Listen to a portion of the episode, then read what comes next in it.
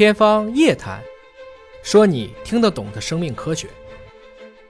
所以我想问你一个问题啊，刚才讲到阅读，当我在读书的时候，实际上我就感觉到已经在跟人进行交流了。尽管这个书它不是活的，但它实际上在对你说话，同时你也在思考跟他对话。如果说你读的东西原来你是不知道的，比如说我读你的生命密码这些书，我原来都不知道，但我读的时候我就觉得好像是一个良师益友在给我讲课的那种感觉，又感觉到了就是说我的大脑和其他人的大脑的一种连接的这样的一种快乐。所以呢，我完全同意你说的这个阅读这件事情，给一个人的心灵带来的是健康的正向的影响。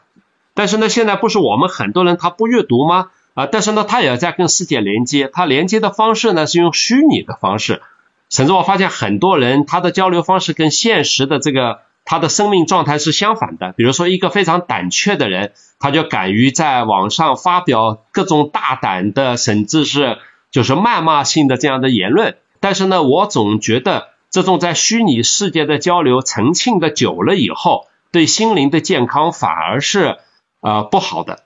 那么从生命科学的角度来说，人未来好像越来越多的会陷入到虚拟世界中间去，跟现实世界慢慢的又反而会脱节。在这种情况之下，你觉得人到底应该怎么处呢？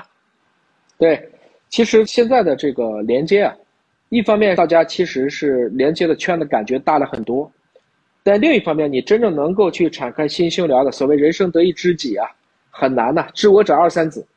那么，其实我们根据系列的一个法则，人这一生可以维持亲密关系，绝大部分就是在一百五十人左右，所谓的邓巴数，一百五十个这么一个范围。嗯。而我们在职场上大概十个人以内，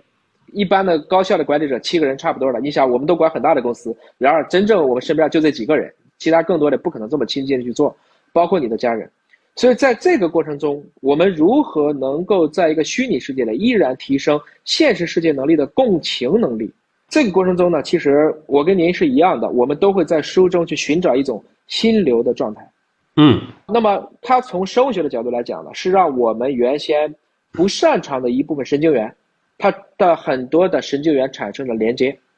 有的一些新的树突产生一些新的突触。让我们去领悟到了一个新的领域或内容。